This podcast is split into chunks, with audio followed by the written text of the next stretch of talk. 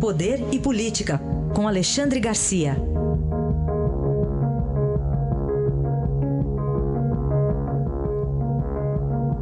Alexandre, bom dia. Bom dia, Heisen. Bom dia, Carolina. Bom dia. E a proposta de reforma da Previdência já está na Câmara, entregue pelo próprio presidente Bolsonaro, né, Alexandre? Pois é, foi lá, levou pessoalmente, acompanhado de Paulo Guedes e de uh, assessores de Guedes que colaboraram, né, participaram dessa reforma. E, e, o que a gente pode dizer é o seguinte, que a gente dá uma olhada assim no todo, né, para olhar o, não as árvores, mas a, a floresta, e ver que é uma reforma que põe uma, uma certa, um certo equilíbrio entre a previdência eh, pública e a previdência privada, né? que havia uma diferença muito grande. Né? Os, os principais atores aí dessa, de, do privilégio, né? os beneficiários do privilégio, aliás, estão no serviço público, uh, na justiça, no legislativo e no executivo. Né? São aposentadorias acima de 25 mil, 30 mil. Se comparar com a aposentadoria de 2 mil, 3 mil do, da iniciativa privada, né? daqueles empregados da iniciativa privada, o, a proposta beneficia os salários menores né? E trata de, de, dar mais isonomia na, no topo. E aí eu lembrei muito nessa proposta de capitalização que dá, que dá opção para quem entrar depois que isso estiver em vigor, né? é, eu lembro do Fundo de Garantia. Né? Fundo de Garantia do Tempo de Serviço, que foi criado no, no governo do general Castelo Branco, lá por 1967, se não me engano. Né?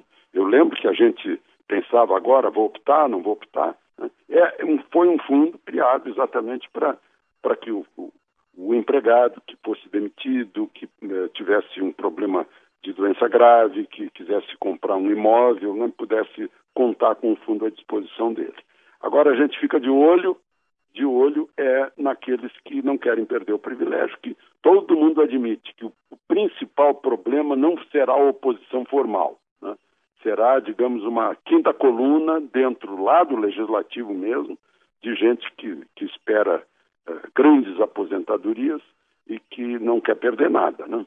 Então, é, essa vai ser a principal oposição ao projeto, que tem que ter é, 60% dos votos da Câmara duas vezes e 60% dos votos do Senado duas vezes.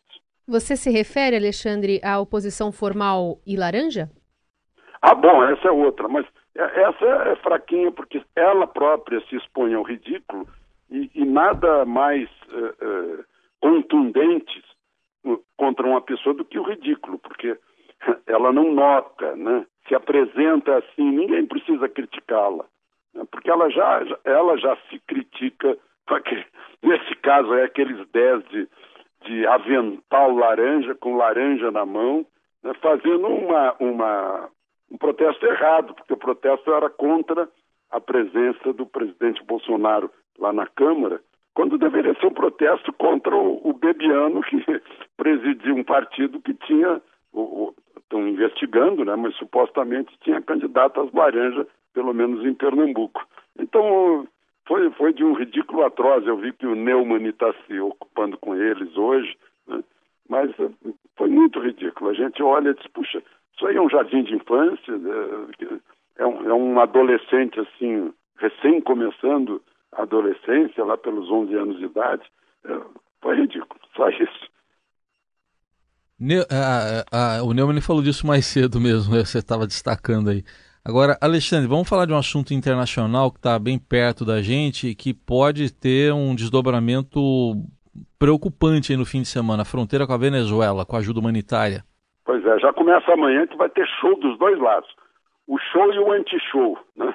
a, a Colômbia vai fazer, haverá um, um, show na fronteira com a Colômbia, uh, que é por onde fogem uh, a maior parte dos, dos venezuelanos, dessa, desse caos social que, que tem por lá, né, em todos os, os níveis, fome, uh, doença, né, consequência dessa, desse regime desastroso, que, que não dá certo em lugar nenhum no mundo. Vai haver um show amanhã e Maduro já anunciou que vai fazer outro show do outro lado.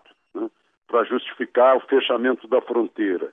Interessante que eles reagem a, a, o programa de entrega de mantimentos, de remédios, de comida no sábado, né, reagem como se fosse um ataque de uma artilharia cujos obuses eh, são alimentos e, e, e, e remédios. Né?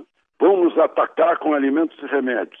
Uh, querem nos humilhar, deve ser uma coisa assim. Então vamos reagir como se fosse um, um ataque estrangeiro ao território venezuelano. O Brasil está envolvido nisso, tem uma extensa fronteira com a Venezuela, a Colômbia também, os Estados Unidos também estão depositando uh, com aviões cheios esses uh, remédios, esses alimentos na ilha de Curaçao, de origem holandesa, no Caribe, pertinho do litoral venezuelano, e os venezuelanos pretendem reagir.